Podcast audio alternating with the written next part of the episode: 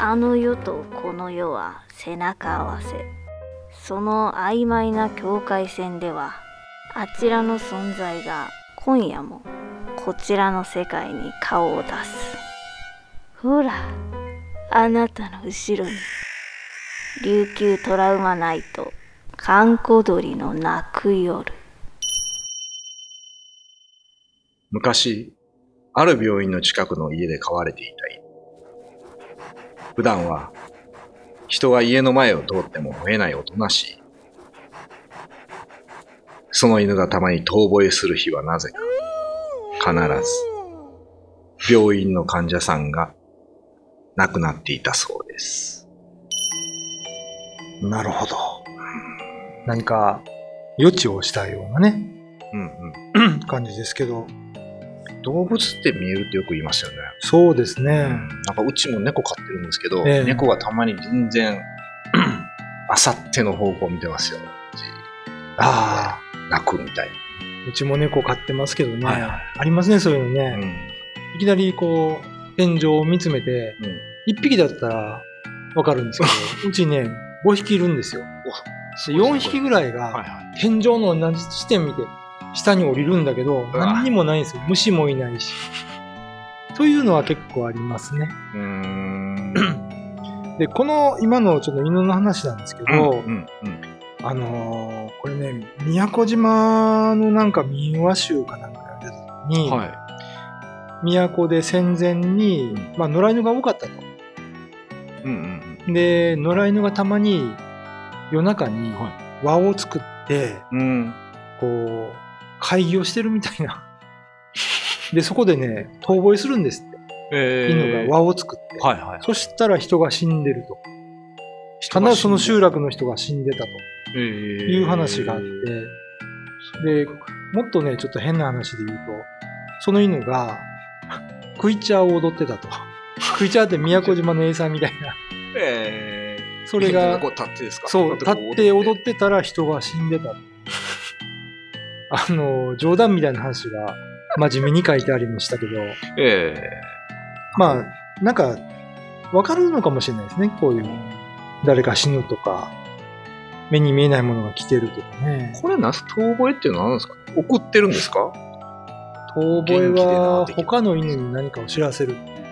行行為かなと思うんですけど、なんかね、輪になって呼ぶってなんかちょっとあれですよね。UFO を呼んでるっぽいですけど。そうですね。死者を呼んベントラとか。死者を呼んでるってわけじゃないですよね。ではないでしょうね。犬がなんかしてるってことじゃなくて、なんか見えるから。そう。なんか教えてくれてるのかもしれないですけどね。ああ、遠吠えでう。ね。うん。まあ、なんかその動物ってやっぱり勘が鋭いので、うんうん人の死とかそういうのに敏感に反応するのかもしれないですよね。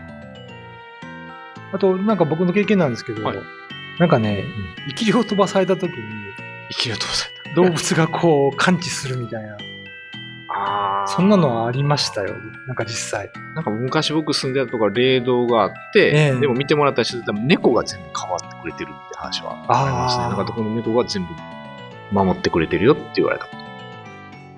なんかね、そのペットってやっぱり人間を大事にするっていうかね、あるでしょうね。はい。ということで、えー今夜のお相手は神崎秀俊と小原武史でした。はい。ということで、うんまあ、ペットの話でしたけど、はいはい。動物っていうかね、んなんかその猫飼われてて不思議な話とかあります？他に。いやーでもうちの猫はね、なんかちょっと猫っぽくないですからね。人間っぽいんですか？人間っぽいですね。最近ようやく猫に目覚めたみた。い人間っぽいってどう人間っぽいんですか？や、まあ全然猫らしくないです。あの、こう、なんですか、猫ってこういう塀みたいなとこ登るじゃないですか。ええああいうの全然しなかったし、そもそもなんか、あれを取らなかったです。雲とかいてもずーっと見てるだけでした。あ、そうなんですか観察してんの？観察。動きが犬っぽいし、えなんか最近、最近だから年取ってからですね、猫とかって。えあーうちの猫はあの、クーラーの上とかなんですよ。このぐらいの隙間あるじゃないですかすね。はいはいはい。あそこに入って、ニャーニャーニャーニャー泣いてて、天井見ながら。なんかいるんですか、やっぱり。なんか、なんか 見えてるんですね、うん。で、うちね、その、ちょっと古い家なんで、はい仏壇があるんですよ。はいはで、お盆になると、い。うん。仏壇に向かって正座、正座というか、こうちゃんと座って2匹ぐらい、うですね。ーってしてたり、へー ありますねそういうのは何見てんのかよくわかんないですけどね。まあなんか、目に見えないものが見えてるのかなっていう気はしますね、動物はね。あの、動物つながりで言うと、あの、はよく人が死んだら蝶々に乗ってやってくるって話聞いたことあるんですよ。いやー、わかんないです。ちょこちょい。沖縄はあの、蝶はい。に死んだ人が乗って、んあの、今のこの人々のところに会いに来るっていう話があって、で、実際知り合いのおばあさんが亡くなったんですよ。はいで出版社なんですけど、はいで、その亡くなった日に仕事をしてたら、うん締め切ってあるんだけど、うんこんなぐらいの大きい琉球アゲハチョウが事務所の中に入ってきて、へその亡くなったおばあちゃんのん孫、娘さんの前でバタバタバタバタしてたへんです。会いで、しばらく事務所の中飛んで、外に出てったらしいんですけど、うん。そんなこと10年なかったらしいですからね。その日だけそういうことがあって。で、やっぱりその、お孫さんにはわかるんですよね。おばあちゃんが来た。ああ、なるほどね。会いに来てたんですね。えーで、これはその霊界、愚僧から、この現世の生きてる人に戻る時なんですけど、逆、に、えー根性、今の世界から愚僧に行く時は、トンボに乗っていくんですよ。トンボ。アーケージュって言って赤トンボ。へえ。だから戦争があって、その、まあ、これ都市伝説ですけど、うんうんあの、ある糸満の場所を掘ってる時に、たくさんの、まあ、骨が出てきたと。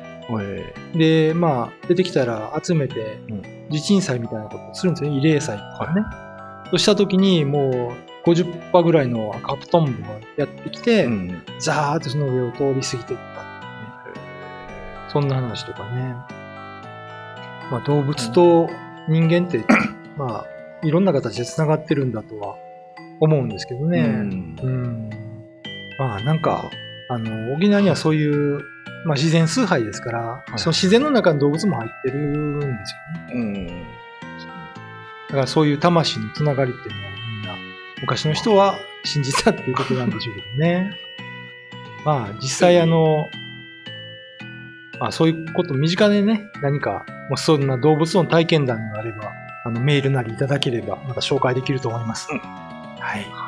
ということで、今夜のお相手は神崎秀と、小原武史でした。